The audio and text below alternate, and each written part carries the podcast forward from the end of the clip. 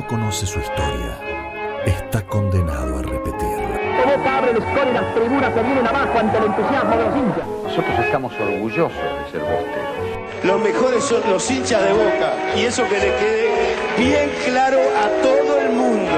Porque el hincha está, está totalmente loco. El hincha Boca a mí me da demasiado cariño, pasa el tiempo, se sigan acordando el día que largué, el último gol que hice. Yo no me acuerdo de nada. Abrimos los libros de los más de 100 años de vida Ceneice.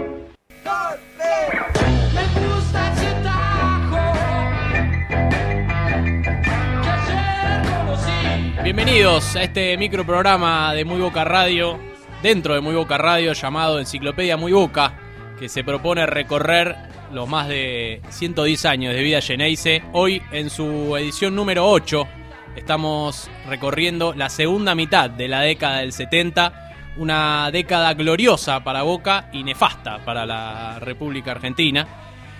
Tenemos la presencia musical de Pescado Rabioso haciendo el tema Me gusta ese tajo y la presencia física aquí de Marcelo Guerrero para recorrer las desavenencias de deportivas de la década o de esta segunda mitad de la década. Una segunda mitad donde Boca va a conseguir su primer Copa Libertadores, donde le va a ganar una final a River, donde va a conseguir su segunda Copa Libertadores y va a alcanzar la cima del mundo logrando la Copa Intercontinental. El autor intelectual, el señor Toto Lorenzo. ¿Y qué nos puedes decir, Marcelo, de la llegada del Toto después de Rogelio Domínguez, que se había alejado? Alberto J. Armando decide ir a buscarlo para aplacar un poco los, los años exitosos de River, ese 75 donde había vuelto al triunfo, ¿no? Exacto, sí. Era el único año exitoso de River después de 18 y Armando mueve el tablero trayendo a Lorenzo, que a su vez produce una renovación muy grande en el equipo.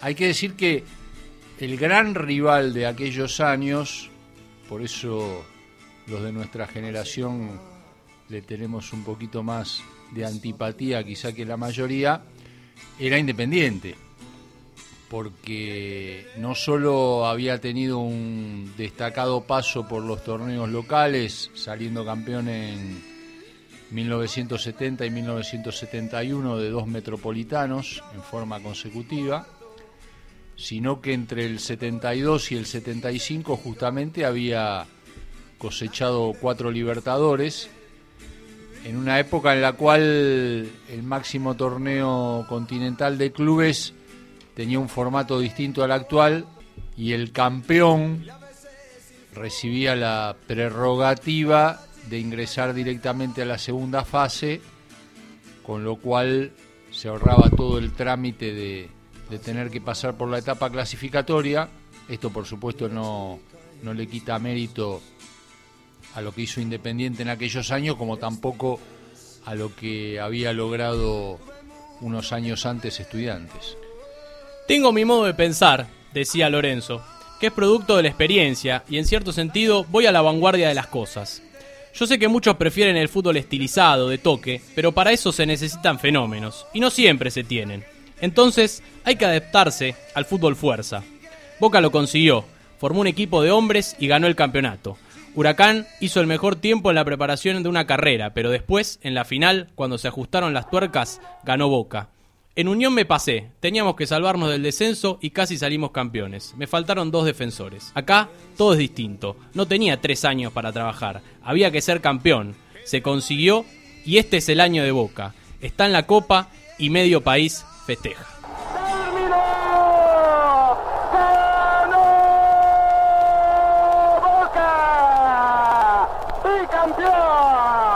Señoras, señores, Boca 1, River 0, resultado final. Van a dar la vuelta olímpica los campeones del Nacional. Va a dar la vuelta olímpica cualquier instante el equipo de Boca. Doblete de Boca, campeón metropolitano, campeón nacional. Bueno, y el relato de aquel final de partido, de la final del 76, del Nacional 76, Boca que venía de ser campeón del Metropolitano, y esa final ante River, aquel gol recordado de Chapa Suñé, para entrar en la historia grande ya de entrada del Toto Lorenzo. Exacto, sí, el relato de Bernardino Veiga, militante de la causa boquense, Y efectivamente ese partido coronó un año 76 soñado para Boca, eh, venía de consagrarse en el Metropolitano, ahí como decía el Toto en las líneas que vos leías, superando a Huracán, que mantenía la base de aquel gran equipo conducido por César Luis Menotti que se había consagrado en 1973. Boca lo vence en un recordado partido en la cancha de River con un golazo del chino Benítez desde aproximadamente 30 metros. Eso le permite tomar una distancia en el tramo final del torneo, que era una especie de, mini campeonato que se jugaba después de, de las dos zonas en las que se habían dividido los competidores. Y ya en el Nacional, Boca mantiene el ritmo ganador. Es justamente Independiente el que le corta una racha de 18 partidos sin perder, un invicto de 18 fechas, con un triunfo sobre la hora, un gol de Bertoni en Avellaneda. Se termina clasificando para la etapa final, pasaban dos equipos por zona, eran cuatro zonas. Después de ganarle un partido a Quilmes para definir cuál de los dos era primero del grupo, elimina sucesivamente a Banfield, nuevamente a Huracán en la cancha de Independiente y en la final en el estadio de Racing, que por ese entonces no se llamaba Juan Domingo Perón por obvias razones, gana a River con el gol del Chapa Zúñiga. Bueno, no se llamaba Juan Domingo Perón porque el peronismo ya estaba proscripto, ¿no? Y como lo estuvieron también algunas canciones, todavía en el año 76 comienza lo que se denomina el proceso de reorganización nacional, ya lo contará más extensamente Lucas. Y estos temas, como el de Horacio Guaraní que estamos escuchando, llamado Estamos prisioneros, fueron de los temas que fueron censurados por la dictadura. Pero de la historia se encargará Lucas, que también nos cuenta en detalle la figura del Toto Lorenzo. No había YouTube ni internet y la televisión a color todavía era una novedad. Los periodistas alemanes querían recabar información sobre Boca, el rival del Borussia Mönchengladbach en aquella Intercontinental de 78, y pensaron que la mejor idea era preguntarle al DT rival. ¿Cuál es la figura del Boca, mister? Fue la duda planteada por la prensa apenas bajó la delegación argentina al aeropuerto de Karlsruhe. Saldaño, El cuerpo técnico del equipo alemán tomó nota y José Luis Saldaño no tocó la pelota en la final de vuelta de la Copa del Mundo. Saldaño preparé para jugar contra el 2 y el 6, para pelearlo, y me preguntaba, terminó el primer tiempo, me trajo una un pedazo de una camiseta de Borussia, me dijo, he cumplido. Fue 3 a 0 para el Geneise con goles de Beglio, Mastrangelo y Feldman, los otros descuidados delanteros.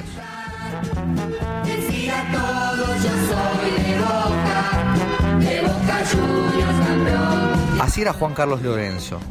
Vivo, zorro, astuto, un adelantado a su época. Y sobre todo, un ganador. Lorenzo es un hombre que tiene las condiciones necesarias para triunfar. Yo estoy seguro que va a triunfar. En Boca logró el Metro y el Nacional 76 derrotando a River en la final, el bicampeonato de América en el 77 y 78 y la primera Copa Intercontinental del club.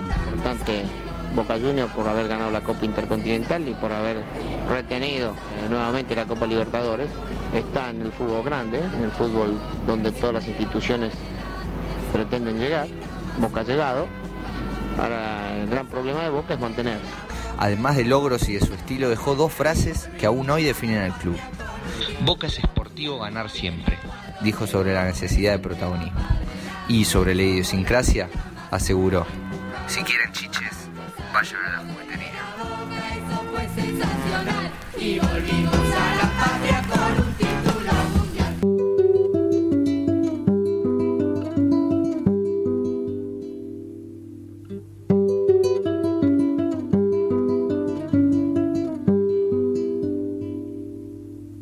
Te recuerdo, Amanda. Canta Víctor Jara, artista chileno, también eh, reprimido por la dictadura en ese país de, Pinochet, no fue una, una cuestión meramente argentina, la de las dictaduras, sino una, un plan, ¿no? El famoso Plan Cóndor. Pero en esta disputa que venían teniendo Boca y River, allá por esta segunda mitad de la década del 70 que estamos recorriendo en este Enciclopedia Muy Boca capítulo 8, había una, una obsesión, ¿no? Como lo es hoy, que es la, la Copa Libertadores. Hasta el momento ni Boca ni River habían sido campeones de la Copa Libertadores y esa era una obsesión por parte de Armando, ¿no? Que quería que, que Boca sea el, el, primero de esos dos en conseguir el gran título continental, Marcelo. Efectivamente, Boca había jugado la final del 63, fue el primer argentino en hacerlo, perdió contra el Santos de Pelé. Rivers tuvo su chance en 1966, la frustró Peñarol, que era el otro gran equipo sudamericano de esa década después de una recordada final en la que perdía 2-0 y ganó 4-2. Y Boca en el 77 toma la delantera y alarga la ventaja en el 78 con un segundo título. Es para destacar que en esas dos ediciones Boca se cruzó en ambas oportunidades con River, venía de hacerlo en la final del 76, son cinco partidos decisivos y el equipo de la Bruna, caracterizado por su poder ofensivo, no pudo convertirle goles al Boca de Lorenzo en los cinco cruces. Fue 1-0 en la final del 76, 1-0 y 0-0 en la Libertadores del 77, 0-0 y 2-0 en la del 78. La gloria en aquella primera copa se definió desde el tiro del punto del penal, en una cancha neutral, en esta modalidad que tenía en ese momento de disputa de, de no resolverse el partido en los dos primeros cruces, se jugaba un choque decisivo y Boca alcanzó la gloria por primera vez a nivel continental. ¡Extraordinaria emoción! ¡Se abraza al público en la tribuna! ¡Se hizo justicia porque Boca fue el mejor! ¡Boca campeón de América! ¡Brillante Gatti sobre el palo izquierdo! ¡Se la jugó el arquero! ¡Se abrazan los jugadores! ¡El público llorando, hombre, mujeres! ¡La bandera de Boca en el estadio! ¡Impresionante!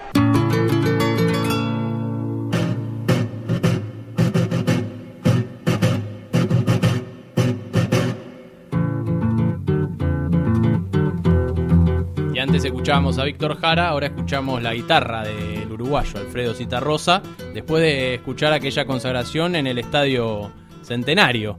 Y Boca iría a revalidar el título en el año siguiente con esta posibilidad que le daba a los campeones de ingresar en la fase, en la segunda fase, ¿no, Marcelo? Exacto, sí.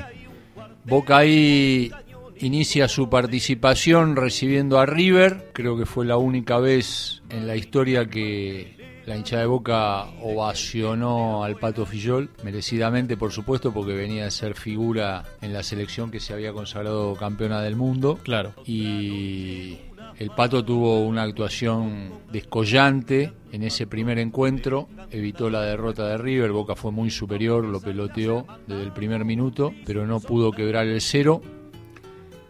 La diferencia la hizo en los cruces contra Atlético Mineiro, mientras River perdió allá 1 a 0, también en un partido en el que Fillol evitó una derrota por mayor diferencia. Boca ganó 2-1 con dos recordadísimos tiros libres de Miguel Ángel Bordón. Acá se impuso 3-1 y fue a definir a la cancha de River, ganó 2-0 y entre otras cosas provocó el retiro de Roberto Alfredo Perfumo, quien después de esa noche en la que tuvo muchas dificultades para controlar a Mastrangelo y Salinas, autores de los goles, decidió que ya era el momento de ponerle punto final a su carrera. Boca disputó la final contra el Deportivo Cali de Carlos Salvador Vilardo. Ni más ni menos. Imagínense ustedes lo que fue esa previa con Lorenzo de un lado y Vilardo del otro. Ya venían de enfrentarse en la Libertadores del año anterior los encuentros aquellos habían terminado 1-1 en ambos casos. En el 78 hubo un tercer empate consecutivo, 0-0 allá en Cali, pero en la Boca fue muy contundente el equipo local, hizo sentir el peso de la bombonera, lo dijo Bilardo después del partido, esta noche no había ningún equipo del mundo que pudiese ganar en esta cancha, fue 4-0 para que Boca se quedara con el segundo título. Yo creo igual que de los cuatro partidos que jugaron, el primero, constatado por los protagonistas, fue el más duro de todos. Lo que se pegaron en ese primer tiempo, sobre todo, debe haber sido un primer tiempo que duró más de una hora. Estamos hablando de una Copa Libertadores como se la conoce a la vieja usanza y sobre todo teniendo a Bilardo del otro lado. Sí, sin bar, Exacto. Sin, sin revisiones, sin, sin árbitros que, que sacaran tarjetas rápidamente. No solo había eh, fuegos artificiales para no dejar dormir al rival, sino No, que... no, Eso era, eh, era como tirar cohetes el 24 de diciembre. Claro. Fue un partido muy duro el de la ida. Boca lo empata con un gol de Pancho Sá, que naturalmente no era un goleador, pero acertó con un remate de larga distancia. Después la vuelta acá ya se jugó con Boca clasificado. Eh, fue uno a uno. Y en la final, seguramente una de las finales más recordadas en la bombonera, tuve la suerte de estar esa noche y recuerdo sobre todo el grito ensordecedor de la gente cuando pasó Lorenzo por, por la cabecera de Casa Amarilla y el reconocimiento a- al aporte que hizo un técnico que, que llegó para cambiar la historia de Boca, venía de, de cinco años en los cuales no se había podido consagrar, pese a tener buenos equipos. Grandes, grandes equipos, diría yo, y excelentes jugadores, pero él le dio una, una mística impresionante a ese equipo y una solidez defensiva sobre todo fundamental. Hay un dato elocuente, Boca entre el 77 y el 79 juega 26 partidos de Copa Libertadores y le convierte en 6 goles. Eso lo dice todo. Bueno, recordarás la ovación a Lorenzo y recordarás también la gran definición de Back to the midfield.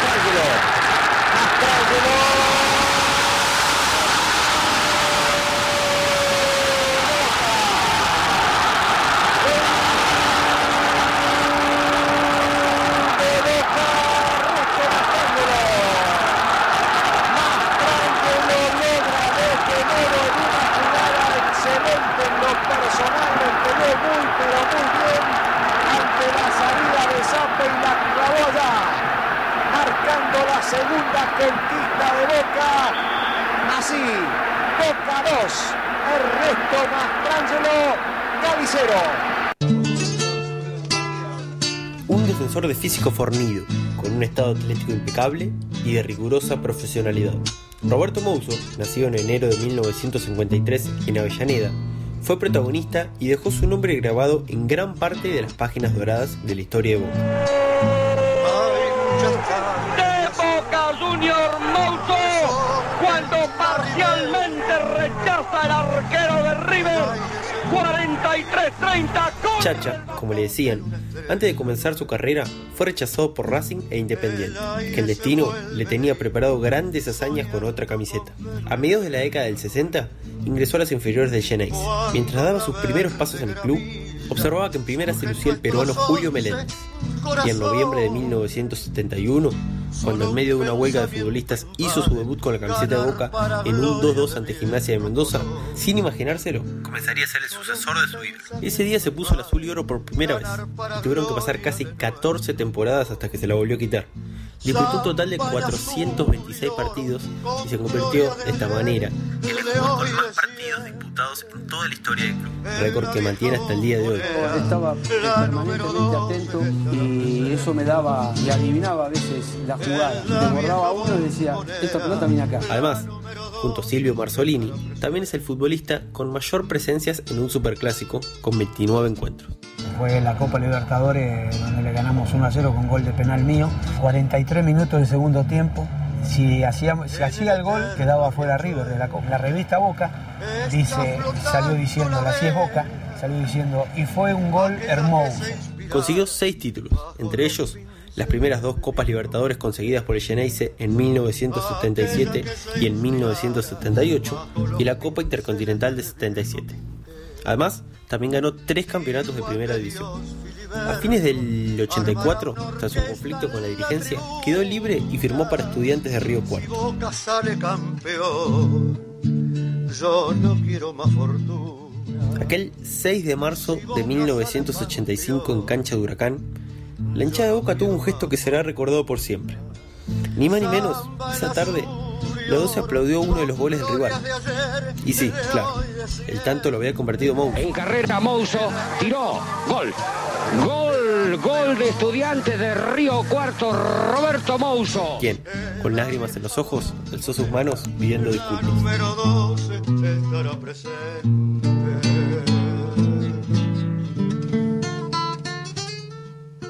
El 24 de marzo de 1976 derrocaron ustedes a un gobierno del que formaban parte, a cuyo desprestigio contribuyeron como ejecutores de su política represiva y cuyo término estaba señalado por elecciones convocadas para nueve meses más tarde. En esa perspectiva, lo que ustedes liquidaron no fue el mandato transitorio de Isabel Martínez, sino la posibilidad de un proceso democrático donde el pueblo remediara males que ustedes continuaron y.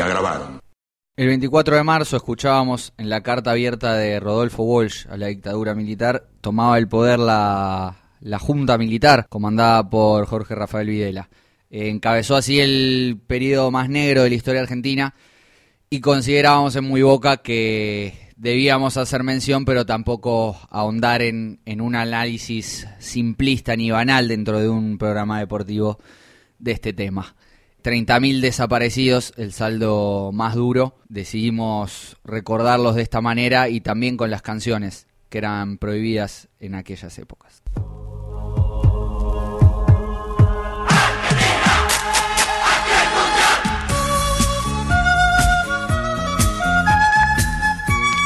En medio de esta dictadura también se da, así como en Boca entraba en una de sus épocas más brillantes, también la selección argentina vivía su momento de gloria, con muchos, muchos grises políticos, con mucha eh, manipulación de la información. Argentina, sin embargo, armaba un gran equipo comandado por César Luis Menotti, eh, posiblemente en las antípodas de Lorenzo, y la selección terminaba consagrándose por primera vez en la historia como campeón del mundo. Acá en un programa dedicado a Boca podemos decir que los hinchas de Boca teníamos un poco de resentimiento con el flaco Menotti porque finalmente no termina llevando a ningún jugador del club claro. a ese mundial, pese a que había varios con nivel para hacerlo, sobre todo entre los defensores. Hay historias particulares. Vicente Pernía, por ejemplo, había sido convocado y era un estable del seleccionado en el 77 hasta que protagoniza un incidente con un escocés, Willie Johnston, un win izquierdo muy rápido, muy bueno. Los expulsan a los dos en un partido amistoso en la cancha de Boca y desde entonces Pernía no, no vuelve a integrar la selección. Del otro lado, el titular era Alberto César Tarantini, otro jugador de Boca, que a fines del 77 tiene un conflicto con la institución y se desvincula. Con lo cual, de pasar de tener los dos laterales titulares, Boca se queda sin ninguno. El otro que sin duda había hecho méritos para merecer una convocatoria era el que escuchábamos recién, Roberto Mouso. Es cierto que estaba Daniel Pasarela, que también tenía lo suyo, además de ser un jugador con, características ofensivas, ¿no? Yo creo que si había que elegir un 6 para defender, sin duda Mouso estaba por arriba. Eh, si se pretendía algo más, eh, Pasarela era el indicado. Menotti confió en Pasarela, incluso le dio la cinta de capitán.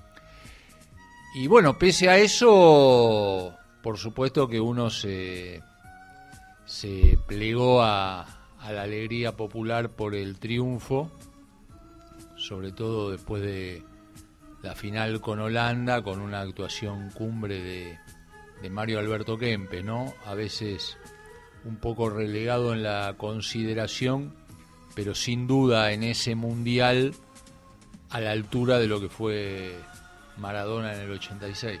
Estuvo el Mundial 78, estuvo también el Mundial Juvenil 79. Y bueno, eh, eh, fueron dos éxitos muy celebrados por la gente en medio de un contexto totalmente eh, opuesto a la celebración popular. Sí, es verdad. El equipo del 79 fue muy querible por todos. Para empezar porque estaba Maradona, eh, que ya era un jugador deslumbrante. Ese equipo tuvo la particularidad además de que había representados jugadores de muchos equipos. Eso le dio una especie de, de federalismo, de universalidad al equipo, además de, de su estilo, que lo, lo, volvió inolvidable, además del hecho de haber sido el primer campeón mundial de nuestro fútbol. Indefectiblemente, los éxitos deportivos también eh, eran una manera eh, de. podía ser utilizado, ¿no? Como, bueno, el éxito que está teniendo eh, la sociedad argentina, ¿no? Porque tenía mundial, campeón mundial, campeón mundial juvenil, Boca campeón del mundo, eh, Monzón también haciendo, re, retuviendo títulos mundiales y, y, bueno, en contraste pasaban un montón de cosas. Correcto. Sí, e ese campeonato mundial juvenil coincide con otro hecho que del cual se cumplieron también 40 años justamente, porque fueron simultáneos, que fue la visita de la Comisión Interamericana de Derechos Humanos, Correcto. que es como el primer acto oficial, producido afuera, por supuesto, desde afuera, denuncia la desaparición forzada de personas en la Argentina. Bien, y hablabas de Monzón, podemos hablar también de Bonavena, el boxeador que fue asesinado en 1976, ya siendo un, un ídolo argentino. Y también tenemos que hablar de otro boxeador que empezaba a ser famoso en esa época.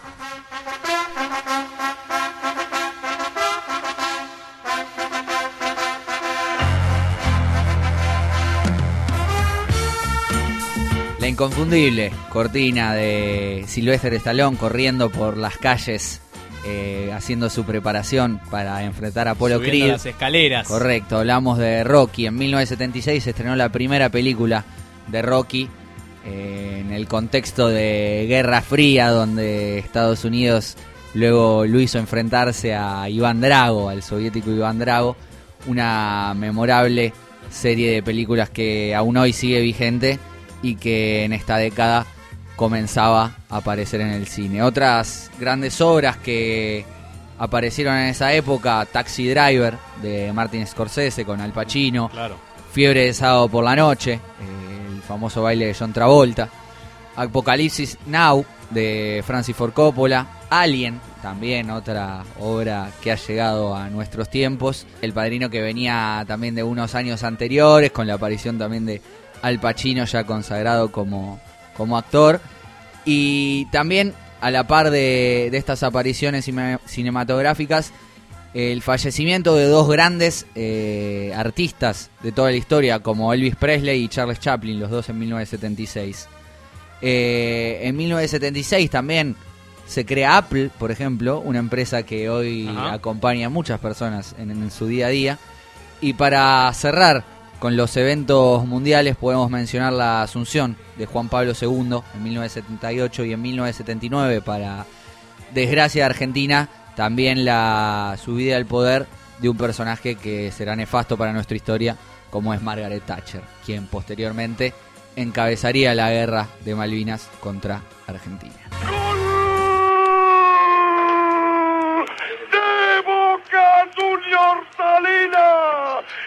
Lució el tucumano en su debut en Europa.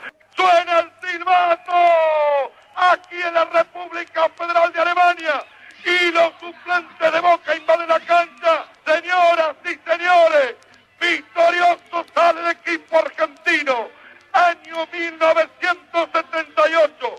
Inolvidable día será para Boca y para el fútbol de Argentina y de América este primero de agosto de 1978, cuando Boca logra la victoria por tres tantos cero.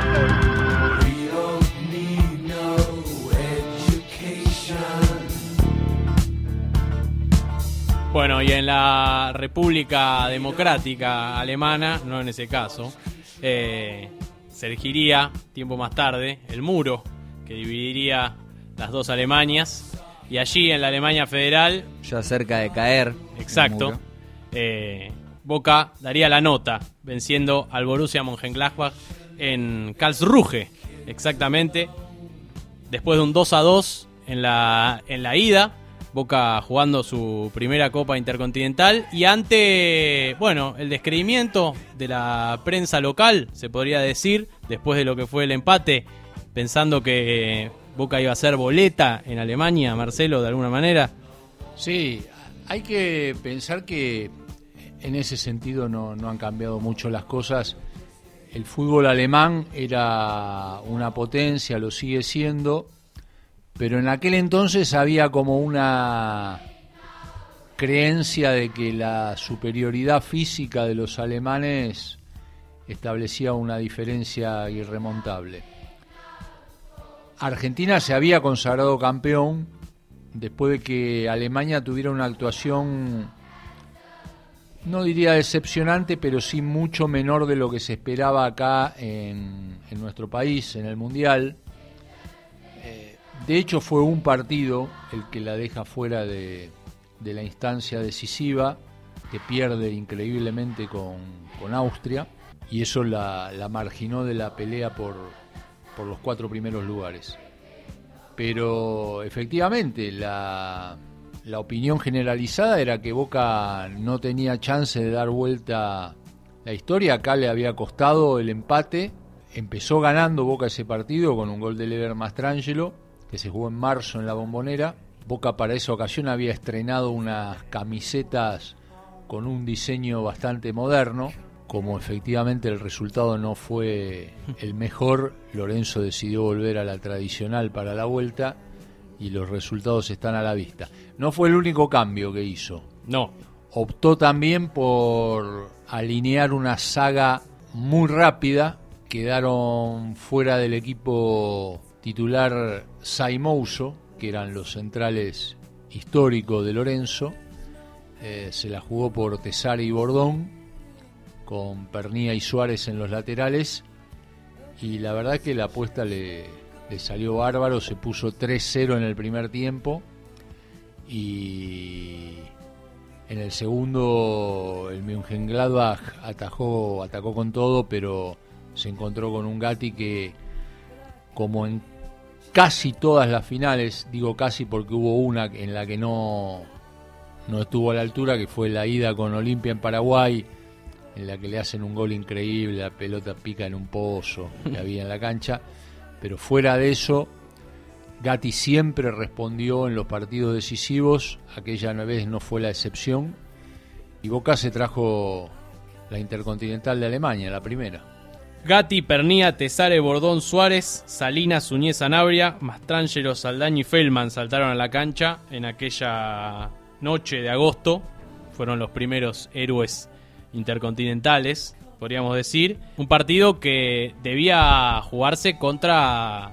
correspondía jugarlo contra el Liverpool, ¿no? Exacto. Eh, Algo que Li- no hemos mencionado. Liverpool había sido el campeón europeo, pero era una época en la cual los europeos manifestaban cierto rechazo a venir a jugar acá. Claro. Se escudaban con el tema de mm, las dictaduras.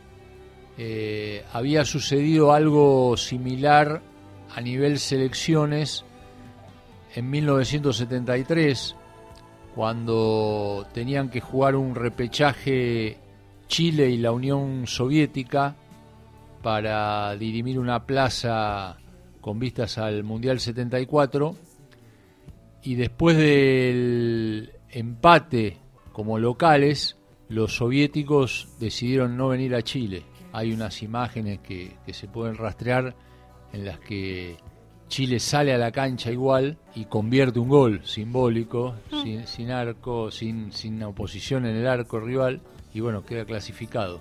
Liverpool decide no jugarla. Bayern Múnich lo había hecho contra Cruzeiro en el 76. Piensen ustedes que también eran intercontinentales que se jugaban ida y vuelta. Claro. Ocurrió aquella del 76, fue probablemente una de las más extrañas porque la ida se jugó en Alemania, supongo yo con 10 o 12 grados bajo cero. Claro. Y la vuelta en Belo Horizonte con más de 35 Claro. seguro. Total, total.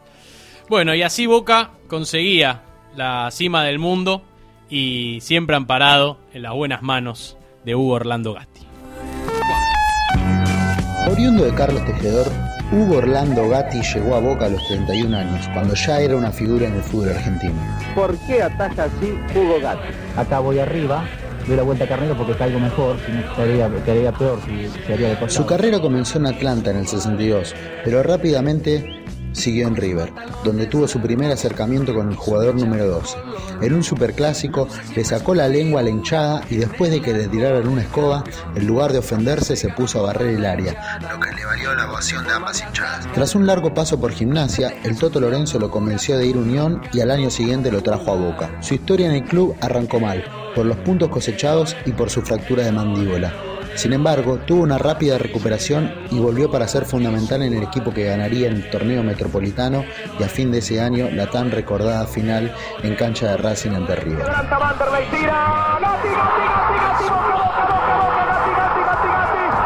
Pero Gatti fue muchísimo más que sus seis títulos y sus 417 partidos en el club. El loco cambió para siempre la incidencia del arquero en el desarrollo del juego. No disfrutaba de atajar, lo que realmente le apasionaba era adivinar jugadas y brindarle un show aparte a los hinchas. Para él, el arquero era un jugador más que tenía la posibilidad de usar las manos en el área. Hernández, ganó Gatti. Sigue Gatti, ven ustedes, vean, vean, vean. Esta es para hacer una rayita del lado de las muy buenas de Gatti. Va Perotti, atención, senador, quiero atención, le va a pegar, le pegó Perotti, gol. Luego de unos primeros años de pura gloria, Boca entró en un periodo institucional muy complicado. Sin embargo, Gatti siempre estuvo ahí poniendo la cara y el cuerpo para defender al club. Tras otra grave lesión, fue campeón del Metropolitano 81 junto a Brindisi y Maradona, pero después de eso vinieron épocas difíciles. Para finales de la década del 80, Omar Pastoriza le dio el puesto al mono Navarro Montoya y este se quedó por varios años. no me lo merecía y sí me lo merecía la, la forma de manejarlo. ¿no? Los um, argumentos que, que expone el señor Pastoriza no son válidos, no tienen ninguna razón. Aquella tarde del 11 de septiembre del 88 fue el último partido de la carrera de Gatti. Recién en el 98, en medio de los festejos por la obtención de la apertura, el loco tuvo su partido de homenaje. Hugo, te diste el gusto de despedirte en la cancha de Boca de la gente que tanto te quiso. Sí, por supuesto, esto es una alegría que es difícil de explicar. Lo lindo es que me sentí como si no hubiese dejado nada. Genio, irreverente, crack, revolucionario, diferente entre los que se visten diferentes. Hugo Orlando Gatti fue un adelantado en el puesto más solitario del fútbol. Por suerte para los bosteros, pudieron disfrutar durante varios años todas sus locuras en el arco Geneise.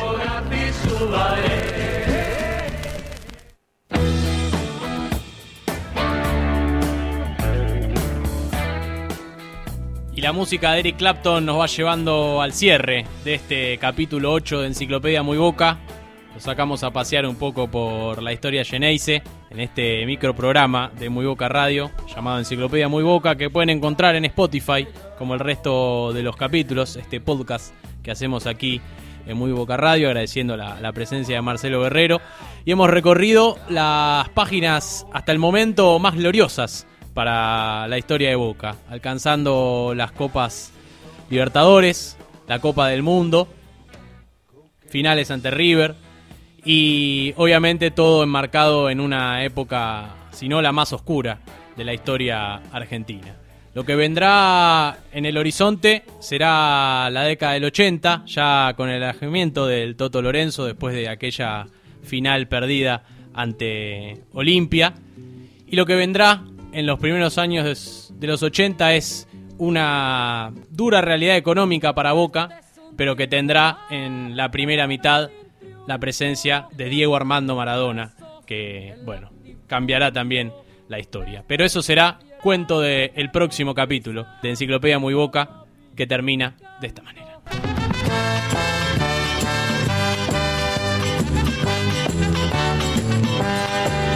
Somos las almas alborosas de Boca Juniors, somos los triunfos más ruidosos del gran campeón. Es de nosotros porque alentamos sin cesar al jugador. Somos la voz que vivan siempre nuestros colores, azul y viento en un cuadre con alma y vida. Viva la Boca, con Boca Juniors, viva los goles, gran placer